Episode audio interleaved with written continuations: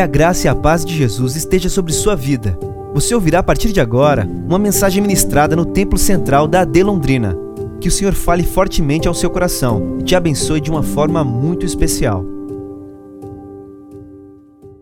Samuel, capítulo de número 4. Primeiro livro de Samuel, capítulo de número 4. Nós vamos ler a partir do verso 1 alguns versículos deste capítulo. E na sequência vamos meditar nesse texto. Você, ao encontrar, por bondade, diga amém. Quem não encontrou, diga espera. A gente espera você com muita alegria. Quem não tiver disposição para procurar, o telão já achou para você, né? De maneira que a tecnologia bem utilizada facilita a vida, né?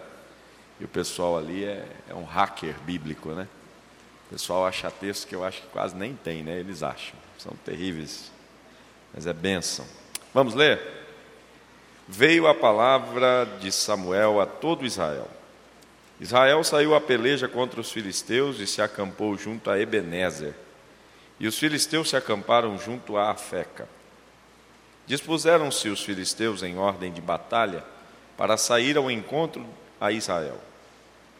E travada a peleja, Israel foi derrotado pelos filisteus, e estes mataram no campo aberto cerca de quatro mil homens. Voltando o povo ao arraial, disseram os anciãos de Israel: Por que nos feriu o Senhor hoje diante dos filisteus? Tragamos de Siló a arca da aliança do Senhor, para que venha no meio de nós e nos livre das mãos de nossos inimigos. Mandou, pois, o povo trazer de Siló a arca do Senhor dos Exércitos, entronizado entre os querubins. Os dois filhos de Eli, Ofni e Finéias, estavam ali com a arca da aliança de Deus. Sucedeu que, vindo a arca da aliança do Senhor ao arraial, rompeu todo Israel em grandes brados e a terra tremeu. Ouvindo os filisteus a voz do júbilo, disseram: que voz de grande júbilo é esta no arraial dos hebreus?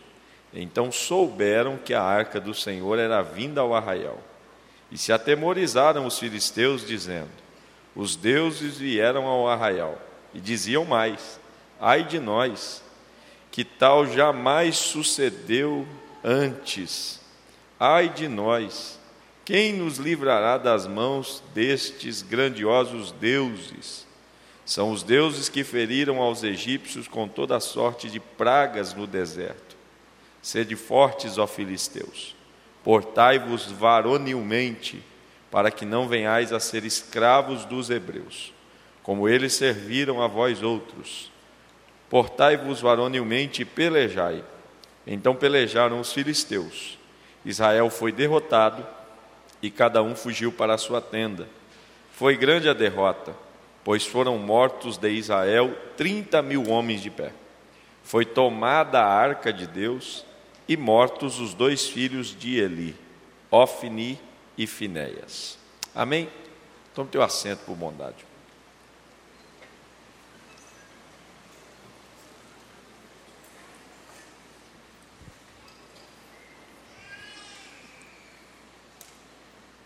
Querido irmão, querida irmã, o texto que nós acabamos de ler faz parte de um período histórico da nação de Israel que nós denominamos de período teocrático. Na teologia, esta expressão remete ao governo divino sobre o seu povo. Ainda que na terra existam referenciais humanos, estes referenciais humanos estão sendo capacitados por Deus para exercer justiça e governo sobre o seu povo. Neste período, a Bíblia vai dizer a nós que quem exerce este governo como juiz de Israel é um homem que, paralelo a essa função, também exerce o sacerdócio. Eli é o seu nome. Para auxiliá-lo nesse trabalho sacerdotal, para auxiliá-lo nesta demanda religiosa, ele tem perto de si seus dois filhos, Ofni e Finéias. junto a estes dois filhos, já há uma terceira pessoa, que é a figura de Samuel, que havia sido entregue no templo pela sua mãe, a fim de servir ao Senhor por conta de um voto que ela havia feito a esse Senhor. A Bíblia vai dizer a nós que esse texto que nós acabamos de ler, cronologicamente, ele ocorre quando Eli tem aproximadamente 98 anos de idade. Ele é um homem velho, ele é um homem que já sofre gravemente de um problema de visão, e é um homem que percebe que o comportamento dos seus filhos já não é um comportamento adequado para o exercício da vida ministerial. A Bíblia vai dizer a nós que o Senhor censura Eli, porque ele honrava mais os seus filhos do que o próprio Senhor. Então o Senhor envia uma mensagem sobre a casa de Eli, dizendo: Eu vou transferir o sacerdócio da sua família para um outro homem. E a partir de agora, na sua casa, na sua descendência, os homens morrerão muito cedo. E aqueles que permanecerem vivos por um tempo terão que se dirigir a este novo sacerdote ou a esta nova linhagem sacerdotal e pedir a ela que dê a eles a possibilidade de fazer qualquer trabalho no templo para que eles tenham o que comer. Porque a partir de agora eu rompo a minha aliança com você. Porque você está me decepcionando como sacerdote, no exercício dessa função sacerdotal. Nesse caos religioso que Israel vive, se já isso não fosse o suficiente, existe próximo da nação de Israel uma nação vizinha chamada de Filisteus. A nação é a Filístia e o povo são os filisteus. A Bíblia diz que este povo filisteu se levanta constantemente contra Israel. E agora a gente está diante de mais um evento como esse.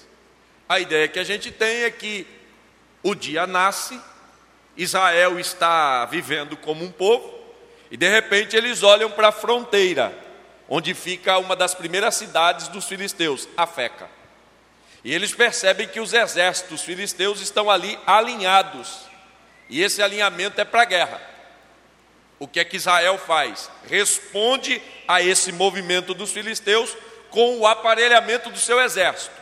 Todos os soldados são colocados também na linha de guerra, estão acampados ali em Ebenezer, e todos eles preparados para um combate. A Bíblia vai dizer a nós que mais uma vez esta guerra vai acontecer. Só que a princípio ela vai acontecer em duas etapas. A primeira, a gente poderia chamar de primeiro turno da, da batalha. Israel sai ao encontro dos filisteus, e nesse primeiro embate, nesse primeiro encontro, ou nesse início de combate, os filisteus começam a matar israelitas. E já nessa primeira incursão do exército de Israel contra os filisteus, quatro mil homens são mortos. Quando Israel percebe que está perdendo a batalha, eles tomam uma atitude de preservação, recuam. E quando eles recuam da batalha, eles voltam para o arraial, para a base desse exército. E ao chegar ali, a Bíblia diz que os anciãos de Israel, que nós também podemos chamar de líderes do povo, estão ali assentados, não foram para a guerra, ficaram ali. E quando esse povo volta do combate, eles chegam e contam: Olha, nós acabamos de perder quatro mil homens. Estes anciãos, ao ouvirem isso, eles fazem uma pergunta. E a gente chama isso de primeira atitude desses homens. E é uma atitude avaliativa. É uma atitude de perguntar ao Senhor: por que é que o Senhor decidiu nos entregar nas mãos dos nossos inimigos? Por que, é que o Senhor permitiu que a gente perdesse? E eles vão então para um outro momento, que seria uma atitude diante da avaliação que fizeram.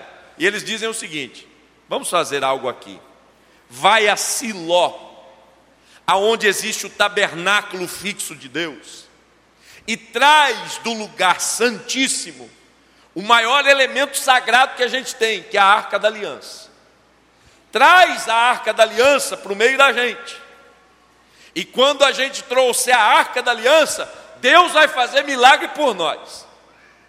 Ao ouvir a voz dos anciãos, dos experientes, dos mais velhos, a Bíblia diz que o povo concorda e diz assim: traz a arca mesmo. E eles correm até Siló dizendo: Olha, nós decidimos no campo de batalha que a arca de Deus tem que ir para lá com a gente. E quem é que exerce essa função de carregar a arca, de transportar a arca? Os sacerdotes. Quem são eles? Ofni e Finéias. Pensa em dois obreiros abençoados. Pense em dois obreiros que, se você quisesse acabar com a sua vida, seja pastoreado por eles. Pastor, eu quero ir para o inferno com força. Seja discípulo de Ofni e Finéias. Você vai chegar lá com louvor. Satanás vai te receber batendo palmo, dizendo: Rapaz, chegou bem aqui, hein? Teu currículo para o inferno é top. A Bíblia diz que quem vem com a arca é Ofni e Finéias. E eu penso numa cena muito interessante eles chegando e o povo abrindo o caminho, e a arca passando. E quando a arca vai chegando e vai passando pelo arraial, a Bíblia diz que o arraial entra em êxtase. O êxtase espiritual é tão grande, o avivamento é tão forte, que a Bíblia diz que os filisteus, no outro lado do vale onde eles estão acampados, eles ouvem o grito. Talvez seja um exagero do escritor dizer que a terra tremeu, em outras traduções diz a terra ressoou. Mas a ideia é essa: o avivamento por conta da presença da arca foi tão forte que o grito do povo, que o júbilo do povo, parecia estremecer aquele ambiente. Quando os filisteus ouviram isso, eles disseram assim: gente, eu acho que molhou para nós. Já ouviu essa expressão? Molhou para nós. E quando eles dizem isso, eles dizem o seguinte: olha, talvez os deuses chegaram no arraial. Até agora eles estavam guerreando sozinhos, mas os deuses chegaram no arraial. Aí você diz assim, pastor, os filisteus não sabem que Israel é um povo que adora apenas um único Deus? Não. A ideia, a princípio, ao ler esse texto que a gente tem, é de que os filisteus fazem uma associação com um evento no Egito. Como no Egito Deus enviou dez pragas e com estas dez pragas, Deus estava ofendendo as divindades do Egito. Para os povos pagãos, a ideia é a seguinte: cada praga que Deus mandou era um Deus de Israel manifesto. É como se Israel tivesse um Deus para cada evento no Egito. Então eles fazem uma associação. Os deuses que feriram os egípcios chegaram aqui agora. Deve ser pelo menos uns dez. A gente vai perder porque a gente nunca viu algo como esse acontecer. Aí começa aquele ato de motivação, talvez seja coaching. Talvez nos filisteus nasça o, o fenômeno coaching. Eles chegaram e disseram assim: Filisteus, portai-vos varonilmente, estejam animados, vai dar certo, você vai vencer. Talvez até soltaram a música: campeão, vencedor, Deus da asa, faz teu voo. Aí a gente chora, né? A gente chora, põe um vídeo motivacional. Filisteus, se vocês se esforçarem um pouco mais, eu quero só um pouco mais nessa meta, eu quero só um pouco mais nessa batalha, vai dar certo. Aí o povo começa a se abraçar, aquela cena dos 300, ah, aquela gritaria, nós vamos lá. E a Bíblia diz que o povo de Israel animado disse: vamos batalhar de novo. Aí eles saem, agora saem com a arca, a arca presente. E a Bíblia diz ao invés de perder só 4 mil homens, agora eles perdem 30 mil. Pior, perdem a própria arca da aliança. E para completar a tragédia, os dois sacerdotes, filhos de Eli, são mortos no campo de batalha. Quando a gente olha para esse texto,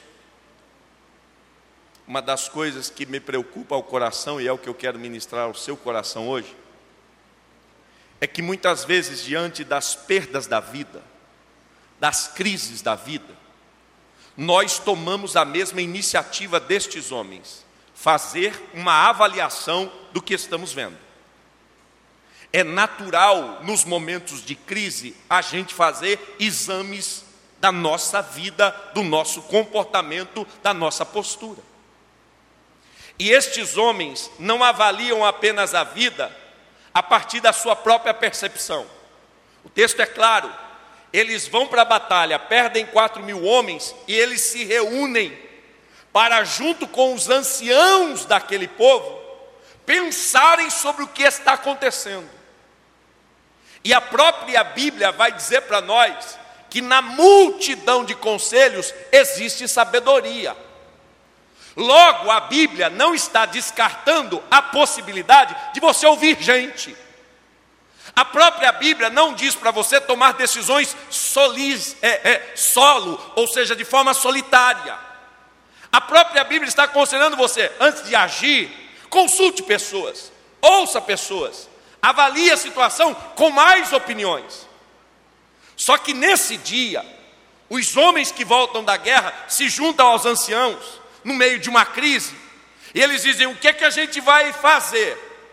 E os anciãos da terra dizem o seguinte: traz a arca da aliança. E eu quero, a partir desse texto, contrariar o senso comum.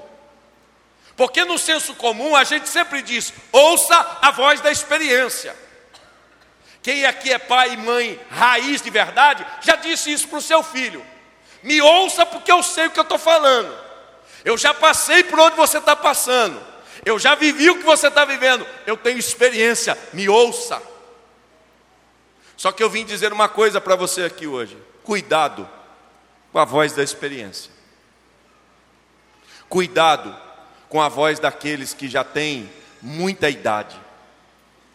Cuidado com a voz daqueles que já sabem muito sobre a vida. Sabe por quê?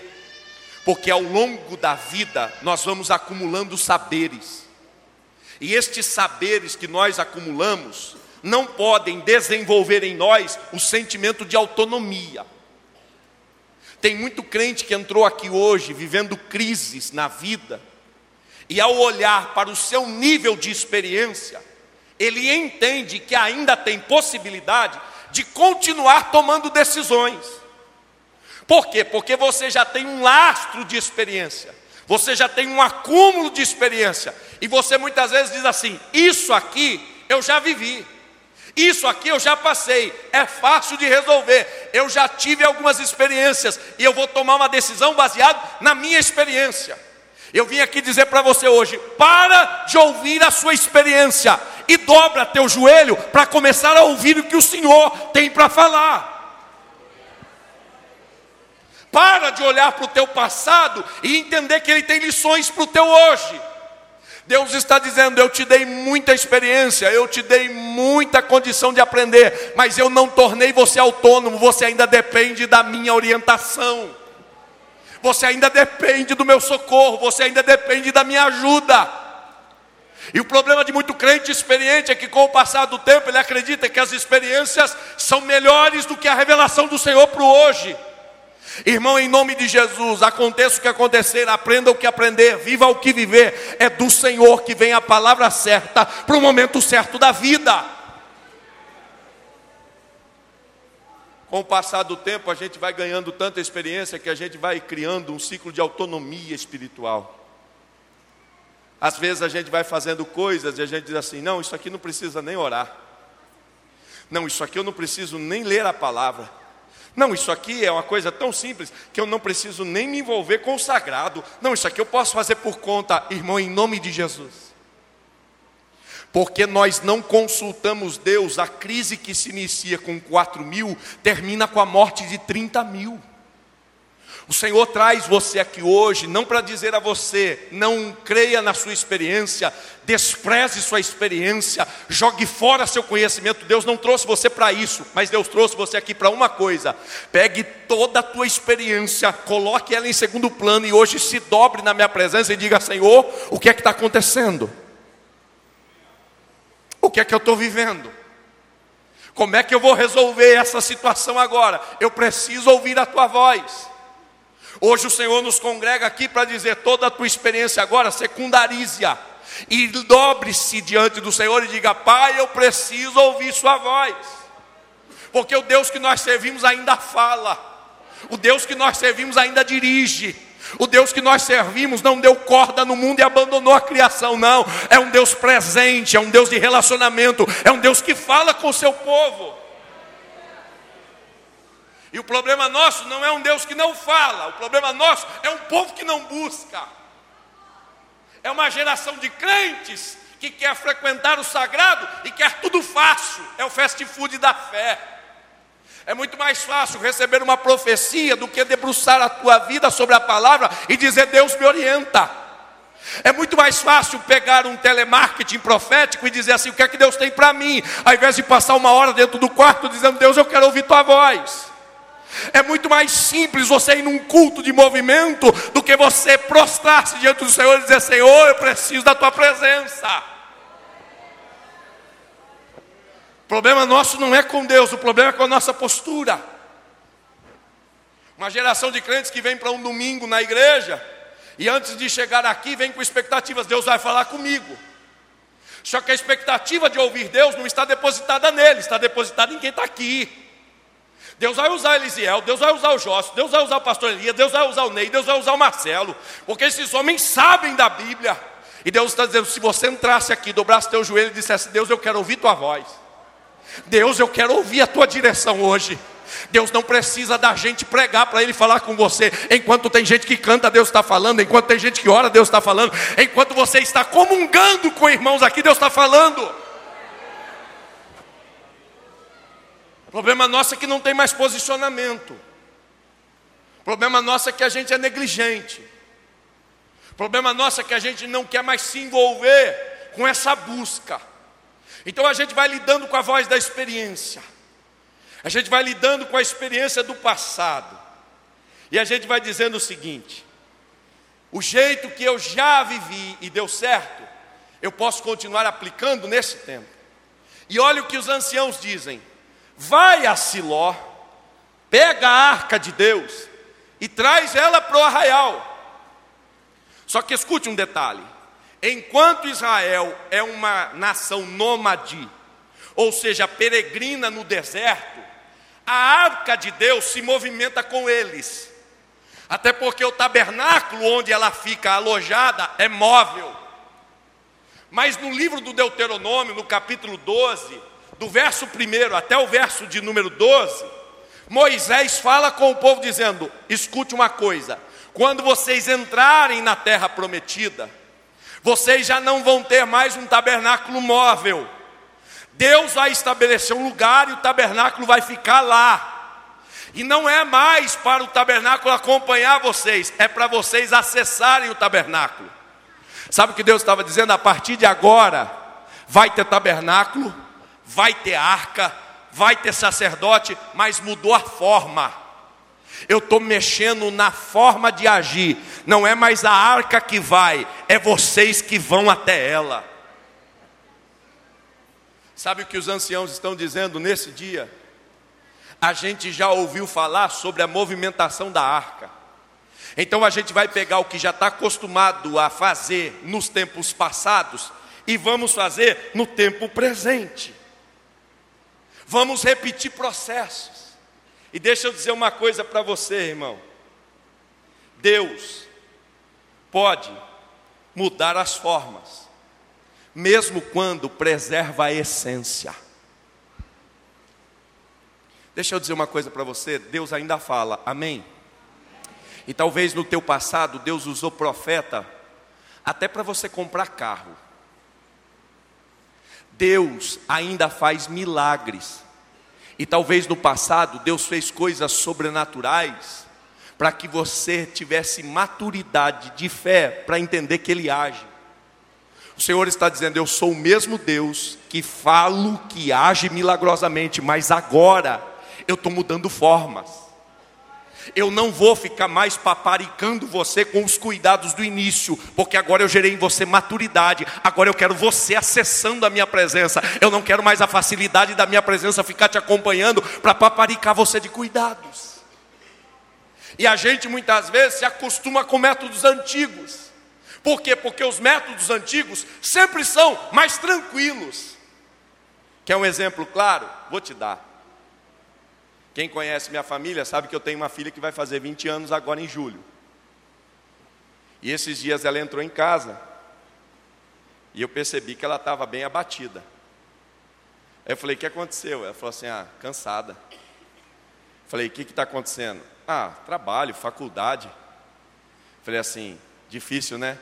Ela falou: É, depois dos 18 fica complicado.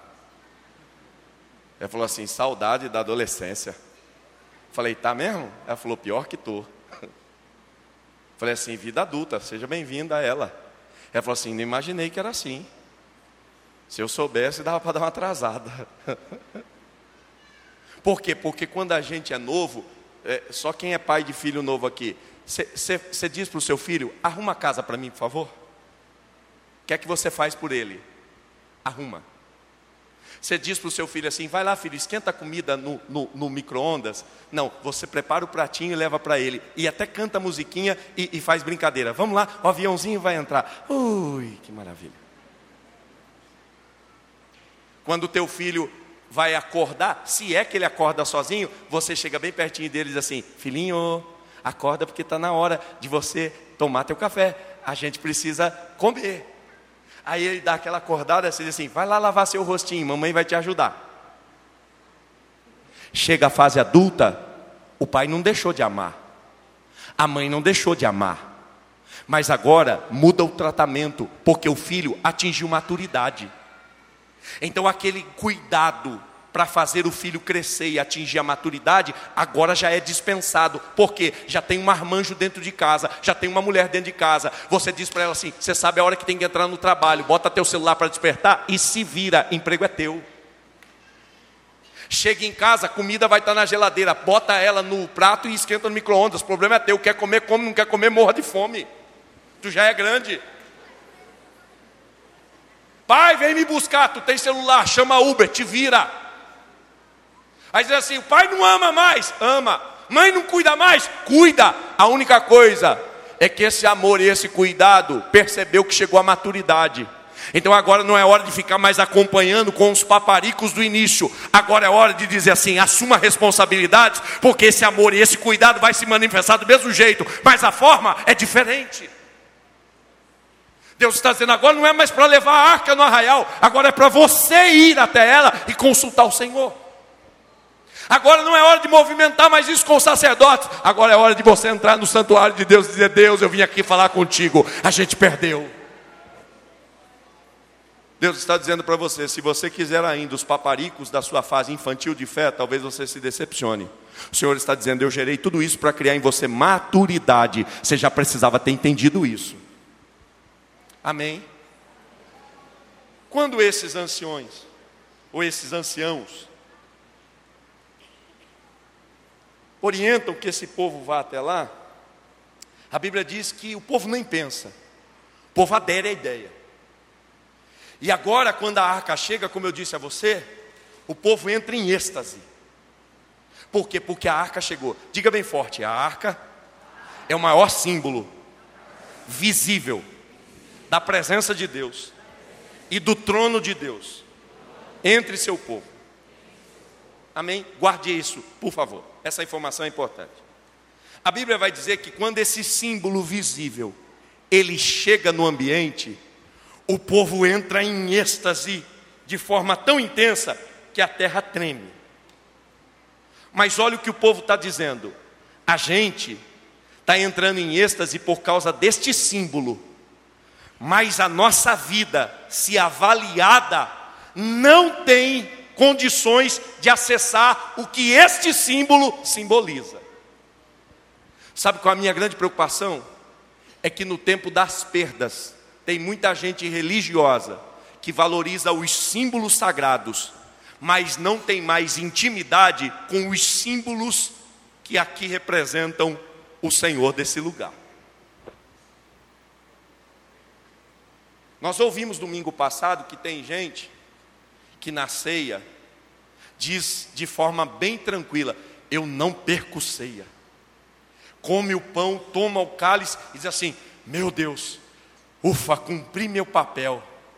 Aí Deus está dizendo: Você está envolvido com o símbolo. A minha pergunta é: Você está envolvido com o Senhor do símbolo?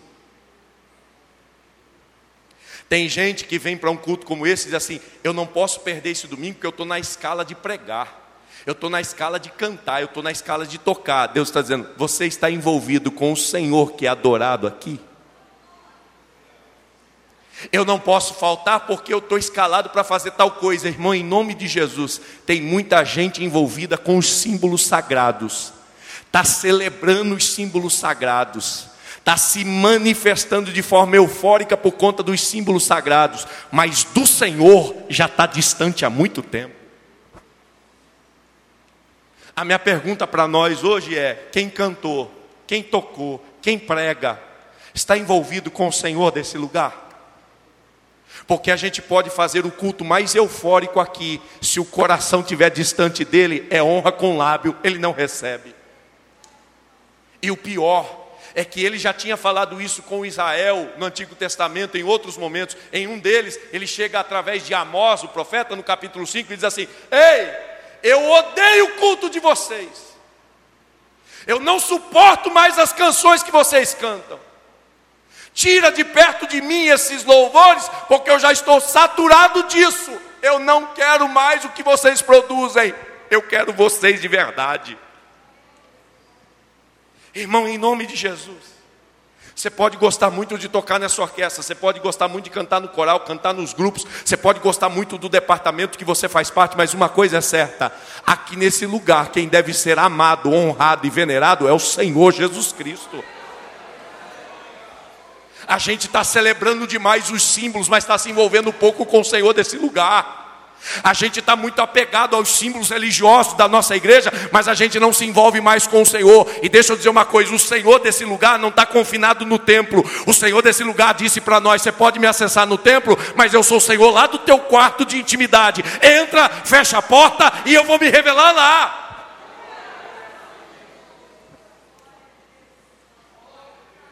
Orabaracaia sei.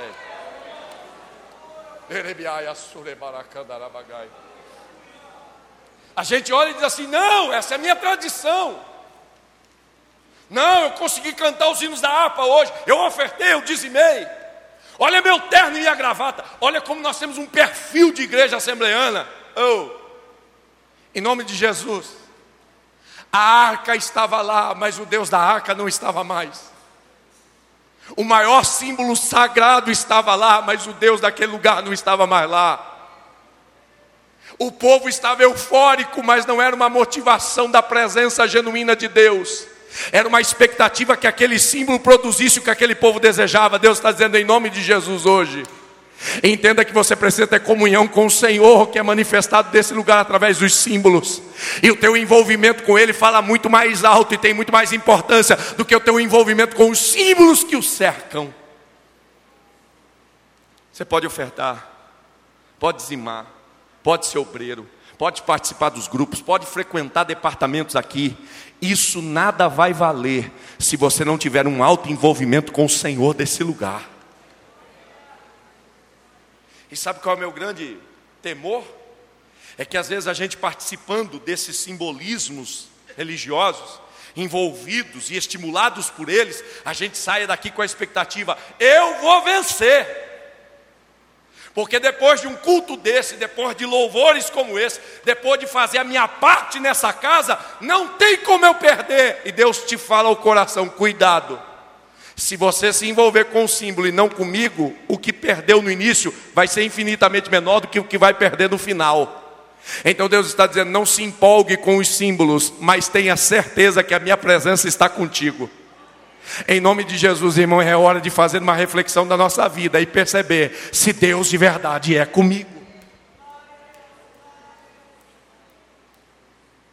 Lendo sobre esse texto, eu encontrei um comentarista que ministrando sobre essa palavra disse o seguinte: É comum que algumas pessoas, ao se alienarem dos aspectos essenciais da fé, tenham um grande apego aos rituais e às práticas externas da fé. E as pessoas que chegam até a negar a santidade como um ponto fundamental para a fé, não somente se apeguem a essas formas, as pratiquem, mas as tenham em estima elevada. Sabe o que esse comentarista está dizendo? Muitas vezes tem gente ímpia que faz do domingo à noite o seu amuleto da sorte. Vim no domingo, estou garantido. Faz do seu dízimo a sua moeda de validação diante de Deus. Deus, eu dizimei, já cumpri propósito. Tem gente que vem para o departamento na sua escala, canta e diz assim: agora eu cumpri o que eu devia fazer, já entreguei meu louvor nesse domingo. Deus está dizendo: eu não te chamei para o serviço, eu te chamei para a relação. Eu não preciso do que você faz, eu quero ter intimidade com a sua vida.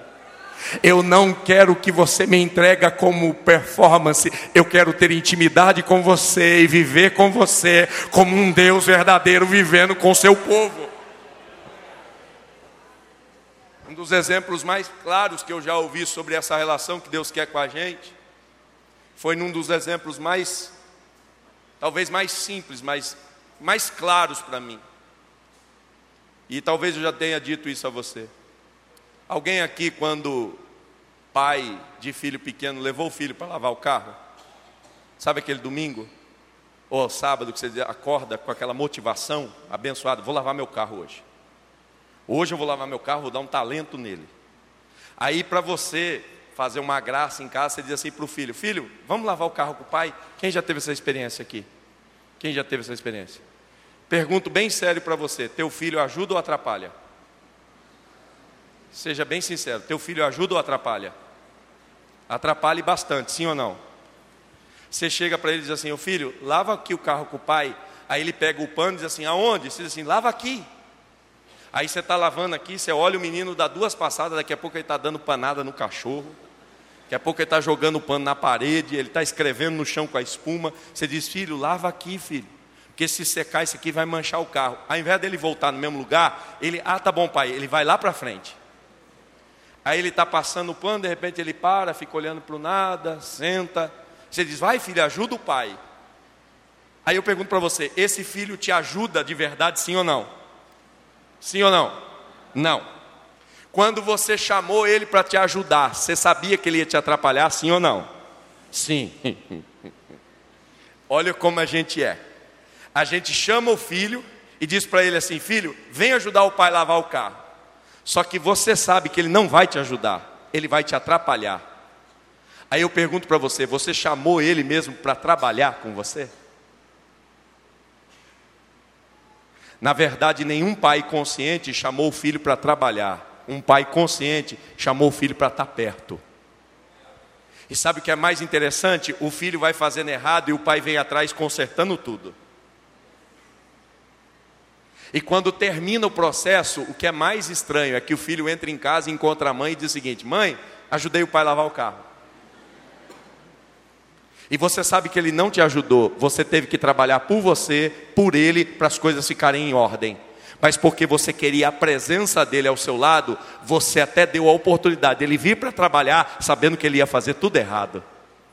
Deus está dizendo para nós aqui hoje: eu te chamei, não porque eu preciso do teu trabalho, até porque vocês dão muito trabalho para mim. Eu tenho que consertar tudo que vocês fazem errado. Eu tenho que reparar tudo que vocês fizeram de má forma. Mas no final, se às vezes até bate no peito e diz assim: Eu ajudei o Senhor na obra dele. Deixa eu dizer uma coisa: Deus sabia que a gente ia falhar, mas Ele trouxe a gente para ter proximidade com a gente e a gente viver uma vida com Ele de relacionamento. Eu e você somos o filho que Ele chamou para lavar carro. Ele sabia que ia dar errado, mas Ele queria estar perto da gente. Deus não quer a nossa performance. E às vezes a gente se envolve com esses eventos, a gente se envolve com esses manifestos religiosos, e a gente se apega a isso a tal forma, que a gente sacraliza a forma e até corre o risco de perder a essência. Então escute isso: quando a gente sacraliza uma forma, a gente está correndo o risco de perder a essência. Pastor, o que é isso? Vou te explicar de forma bem simples. Tem gente que, se não cantar um hino da harpa aqui na igreja, ele surta, se endemonia. Tinha que cantar o hino da harpa. Mas eu pergunto para você: será que a gente está cantando com a alma? Será que a gente sabe o que a gente está cantando? Porque a gente cantou aqui hoje, Tu és fiel, Senhor. Será que a gente crê nessa fidelidade? Ou é só lábio declarando que a gente não vive? Será que a gente crê nesse cuidado de um Deus fiel? Ou é só bravata, é só verborragia? Ah, se não tocar desse jeito, vai dar ruim. Será? Deus veio falar com a gente hoje. O mais importante não é a forma externa, mais importante é a essência. Deus não afirmou que receberia louvor de orquestra, de grupo de louvor, de coral. Deus disse: Eu vou receber um coração quebrantado e contrito. Aqui em cima não chega som, aqui em cima chega cheiro de adoração. Aqui em cima não chega gente afinada, aqui em cima chega gente humilde, quebrantada, com mãos limpas e coração quebrantado. Aqui em cima eu não compro forma, aqui em cima eu valorizo essência. Em nome de Jesus, irmão, esse culto poderia não ter nenhum hino cantado, mas se a gente começasse a adorar o Senhor de verdade, em santidade, em comunhão, a presença dele se revela nesse lugar e a glória dele faz diferença aqui.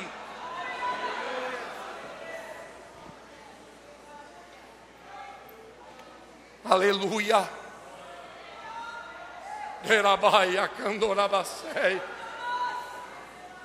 Está na hora da gente começar a valorizar mais isso. Eu não sei o que vai acontecer no domingo.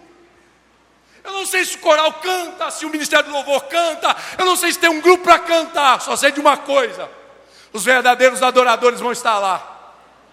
E eles adorarão ao Pai em espírito e em verdade.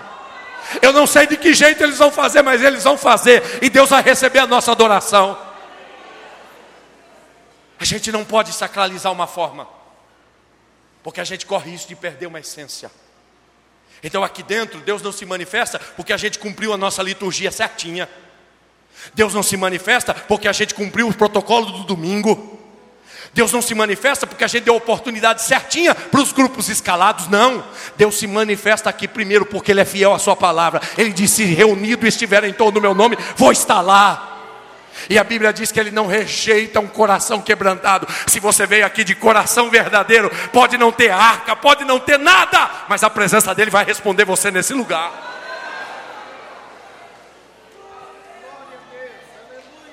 Aleluia. Eu quero fazer um clamor que primeiro foi feito ao meu coração, pelo Espírito de Deus. E eu quero que esse clamor do Espírito de Deus fale ao teu coração também. Eu quero que esse mesmo incômodo do Espírito de Deus ao meu coração, e não é um incômodo ruim, não.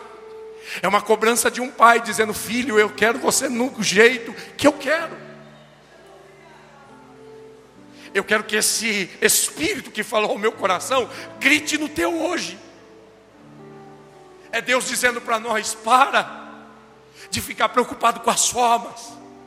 Para de ficar em êxtase, porque as formas chegaram estão cumpridas exatamente. Lembre-se, pode ser que o ritual externo esteja tudo perfeito, mas a minha presença já esteja distante. Mas se o coração e a essência estiverem linkadas comigo, o externo pode até mudar a forma, mas a minha presença não vai se ausentar. Em nome de Jesus. Você que canta, você que toca, você que veio para louvar o Senhor aqui hoje. Que a gente, ao entrar dentro dessa casa, para louvar o Senhor, a gente esqueça dos símbolos. A gente não se prenda mais às formas. Mas a gente se envolva de tal maneira em essência com o Senhor, que a presença de Deus vai se revelar, não enquanto a gente prega ou ora, mas enquanto a gente começa a bendizer o nome desse Senhor. Eu quero, em nome de Jesus, crer que haverá tempo em que a gente não vai conseguir terminar cânticos. A gente não vai conseguir terminar orações, a gente não vai conseguir prosseguir cultos, a gente não vai conseguir prosseguir reuniões, sabe? Porque a presença de Deus vai tomar conta do nosso ambiente, porque a essência se comunicou com Ele.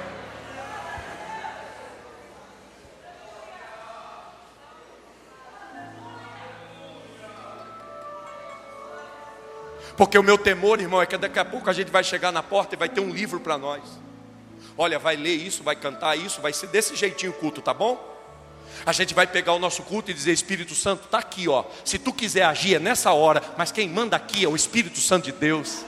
Ele pode mudar a liturgia, ele pode mudar o ritmo, ele pode mudar culto, ele pode mudar o que ele quiser. Ele é Senhor desse lugar. A gente não ingessa a forma, a gente abre o coração de Espírito Santo. Pode fazer.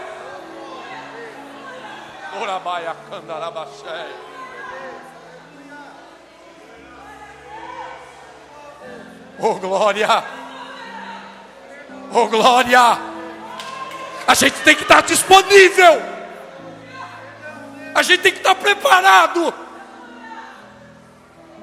Porque Deus pode começar a falar no início do culto e não parar mais. E ninguém vai cantar, mas a glória de Deus vai ser tão presente que a gente vai dizer: não para.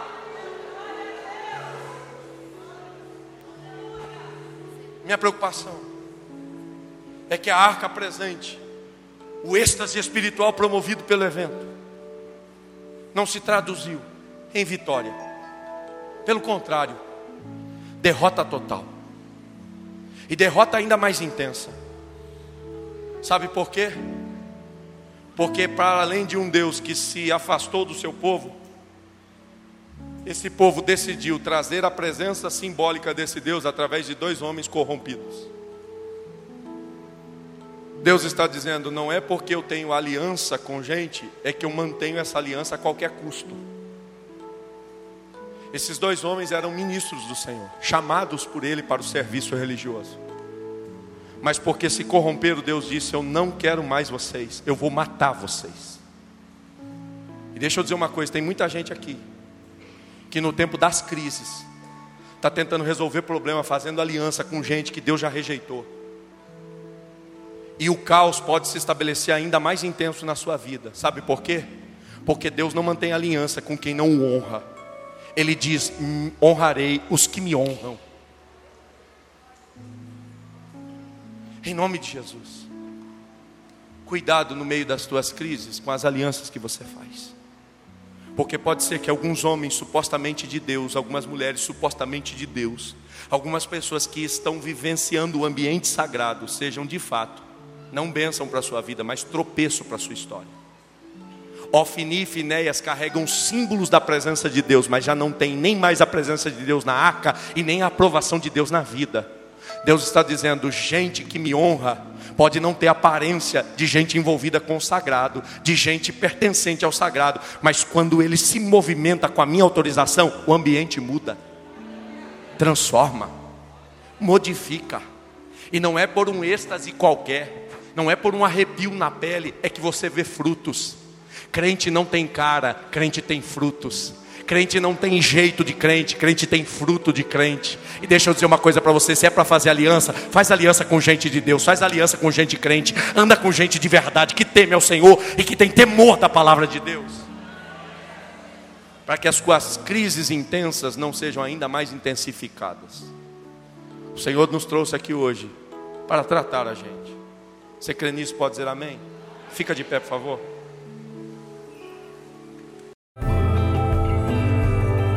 Essa foi uma mensagem ministrada no Templo Central da AD Londrina. Acesse nossas redes sociais no Facebook, Instagram e YouTube e fique por dentro de tudo o que está acontecendo. Deus abençoe.